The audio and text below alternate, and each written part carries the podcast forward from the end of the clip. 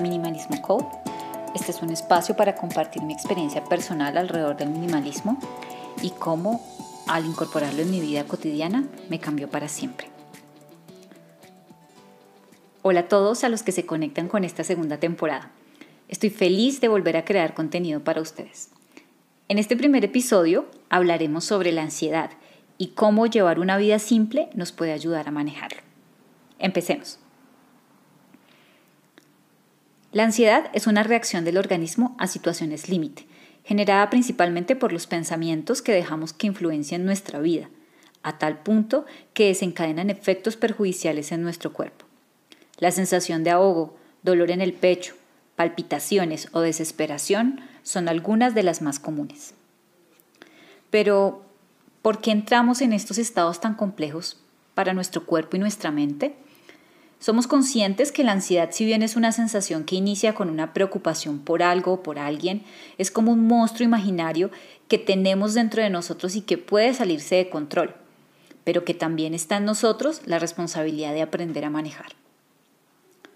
De eso se trata el episodio de hoy.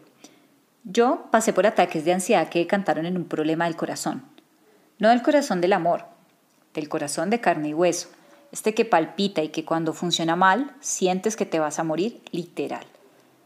En este momento no les contaré cómo llegué a este punto, pero hoy ya fuera del hoyo, sí que les puedo decir por experiencia propia qué cosas podemos hacer para manejarlo y para poder seguir avanzando en nuestros propósitos sin que este monstruo nuble todas nuestras expectativas. Este episodio no tratará sobre recomendaciones médicas, puesto que para eso existen profesionales en la materia a los que se puede acudir cuando las cosas se complican. Pero para aquellos que experimentan estas sensaciones recurrentemente, porque están en un proyecto personal, académico o profesional, a aquellos que tienen rollos con la familia o con la pareja, o el más común, con ustedes mismos, va esta conversación. Lo que se debe tener claro desde el principio es que la ansiedad se produce cuando tu yo interno empieza a generar una relación de comparación y expectativa con el mundo exterior. Esta es la base del asunto, y es que cuando sentimos que no somos suficientes, cuando sentimos que no logramos colmar las expectativas de los demás o del entorno, o cuando somos tan poco autocompasivos con nosotros mismos, sentimos que lo que hacemos no es suficiente para alcanzar ese camino de autoperfección y éxito en el que en algún momento de poca cordura decidimos trazarnos. Ahí llega el miedo por no lograrlo todo, todo aquello que nos prometimos hacer, todo aquello que prometimos hacer por otros. Entonces Indefectiblemente entramos en un bucle en el que se combina ese miedo y la necesidad de alcanzarlo a como de lugar. La urgencia de tener que hacerlo ya, de lograrlo ya, de que no importe lo que tengas que hacer o decir para hacerlo, y si no, para parecerlo. Cuando se entran en esos ritmos es muy difícil que tu cerebro entre en calma porque tiene a su sistema simpático todo el tiempo en alerta, enviando constantemente este mensaje lo que no te permite pensar con claridad o sencillamente dejar de pensar y relajar la mente. Si te sientes así, lo último que debes hacer es culpar a los demás. Si quieres buscar responsables, entonces todos están dentro tuyo, por permitir que tus prioridades, las verdaderas, las dejes siempre de últimas en la lista y estés viviendo siempre en función de otros. Por esta razón hay que tener claro que si ya tienes un proyecto en mente o en funcionamiento o a medias o estás transitando por algún camino particular que tú has decidido, debes enfocarte en seguir adelante. Que los errores, las caídas no nublen el camino. Adicionalmente, y esto es fundamental, debemos sentirnos agradecidos con lo que hasta hoy hemos logrado. Debemos ser autocompasivos, entender que todos tenemos nuestros procesos, nuestras historias y nuestras velocidades. No es un mandato ir en la misma competencia con los otros. Anhelar tener lo que tienen los demás y preguntarte por qué no lo has conseguido es simplemente darte el látigo por algo que no te aporta. Si en realidad lo deseas y ese también es tu camino, es decir, conseguir las cosas que tienen los demás, siempre vivirás frustrado por haberlas conseguido o no, porque en el mundo de la materialidad crece el deseo de poseer y acumular cada vez más, y nunca será suficiente. Creo que las voces internas y externas influyen mucho en nuestro nivel de ansiedad. Cuando cambias, por ejemplo, hábitos ambientales en tu casa, tu familia te mira como marciano porque separas en la fuente y usas cepillos de bambú. Nuestro cerebro siempre intenta buscar similitudes con las imágenes y recuerdos que tiene dentro. Entonces, todo aquello que se salga de nuestro patrón de entendimiento tradicional causa a primera impresión ruido y extrañeza. Ejemplos claros también están en buscar los trabajos clásicos que dan dinero, que la familia dice que debes hacer o estudiar, o los amigos o las amigas.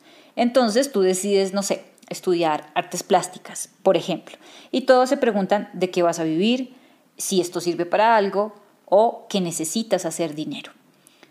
Si tú tienes la convicción de que este es el camino correcto, no solo por los análisis que has realizado y la perspectiva que le ves a tu vida con las decisiones que estás tomando, entonces sigue adelante. Tampoco te estoy diciendo que tomes cualquier decisión sin pensar. Siempre es clave balancear las condiciones de la realidad con las expectativas y así lograr ese equilibrio, pero que sean tus decisiones y no tus decisiones influenciadas por lo que piensen los demás. Otro catalizador de la ansiedad es la hiperconectividad.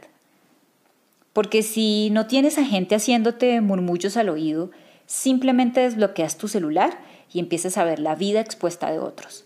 Que no está mal compartir información, imágenes o videos. Lo que nos afecta es no poder controlar el tiempo que permanecemos frente a los dispositivos y el efecto inconsciente que se activa al intentar buscar la felicidad en la vida que otros muestran en las redes.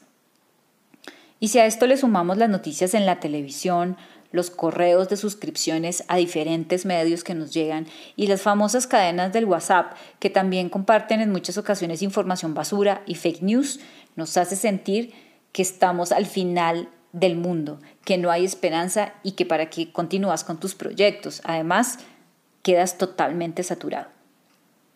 Entonces, retomando. Lo primero, la sensación de ansiedad va a empezar a bajar cuando esté claro en que debes vivir tus propios sueños y metas y no las impuestas por otros. No debes vivir en función externa. Define y avanza con tus propios objetivos. Deja de seguir corriendo como el hámster en la rueda. Lo segundo, sé autocompasivo y date un espaldarazo por lo que has conseguido y sido hasta ahora. Recuerda que no todos nacimos con las mismas oportunidades, pero sí podemos desarrollar nuestro máximo potencial en la carrera por la autorrealización personal o profesional, el reconocimiento más importante es el que te das a ti mismo por el camino recorrido. Lo tercero, la convicción. ¿Por qué hablar de ella? Porque el peor enemigo de nosotros mismos es nuestro pensamiento negativo, autoboicoteador, que todo el tiempo te asalta diciéndote que te faltó un poco más, o que otro ya lo hizo mejor, o que para qué sigues intentando. Acalla las voces que no te aportan y fomenta dentro tuyo pensamientos positivos. Yo personalmente no creo en que hay que pedirle cosas al cielo o a los astros y te van a llover los éxitos, pero la programación neurolingüística es una de las técnicas más efectivas para entrenar la mente. Con frases, hábitos y rutinas, tanto de hacer como de pensar, te permitirán modelar los comportamientos necesarios para mantenerte enfocado y evitando pensamientos destructivos, que solo alimentan tu ansiedad. Para finalizar, les quiero compartir algunos consejos prácticos que personalmente me funcionan muy bien y se los dice una persona que tiene un trabajo agitado y que considera que tiene una alta tolerancia al estrés. Primero, busca una aplicación que te enseñe a practicar la meditación como un hábito de vida. Les puedo recomendar Meditopía, que la uso actualmente. También probé Bambú y también les recomiendo un podcast llamado Medita Podcast, que les puede explicar muy bien por qué es importante iniciar con esta práctica y cómo le ha cambiado la vida a mucha gente. Practica por lo menos tres veces a la semana algún tipo de ejercicio, yoga, pilates, box, correr o la actividad con la que te sientas mejor. Así la química de tu cerebro se mantendrá equilibrada y estarás cada vez más lejos de un episodio de ansiedad. Si ves que el control está difícil, mantén a mano nueces, almendras u otro tipo de frutos secos que te distraen del momento de ansiedad, reemplazando el estado por uno de satisfacción temporal, que te permitirá navegar mientras pasas a otro estado eh, más relajado. Cuando tengas trabajo de la universidad, entregas pendientes de la oficina o simplemente sientas que no vas a llegar a cumplir lo que tenías planeado y estás literal bloqueado, lo mejor es desconectarse de todo, hacer otra actividad alejada del campo en el que estás trabajando y volver recargado a terminar tus pendientes. Erradica el azúcar de tu vida. Es una verdadera droga y afecta mucho la concentración, la precisión y el funcionamiento de tus sistemas en general. Yo sé que es una tarea muy difícil y les digo, cada vez la consumo menos. Ando en el proceso, pero realmente genera adicción y contribuye prontamente que tengas problemas cardíacos y diabetes. Si te sientes muy saturado de información y emociones, desconéctate de todos los medios y redes posibles.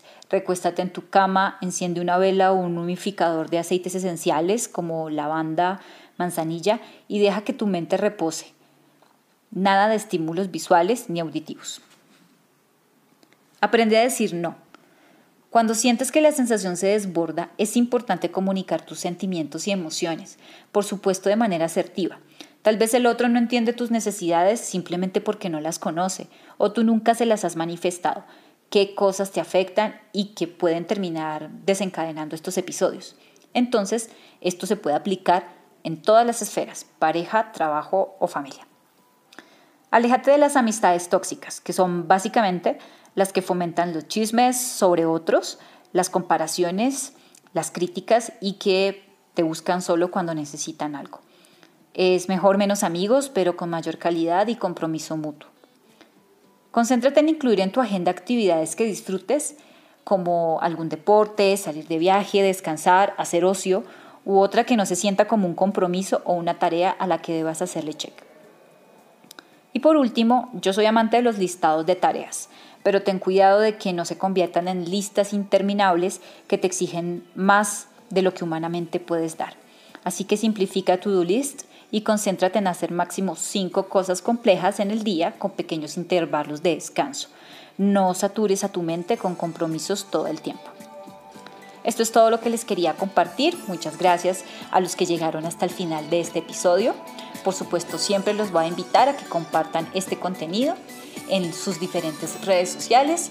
Recuerden que estamos en Instagram como arroba y que también puedan visitar nuestra tienda arroba minimalismo shop. Abrazos.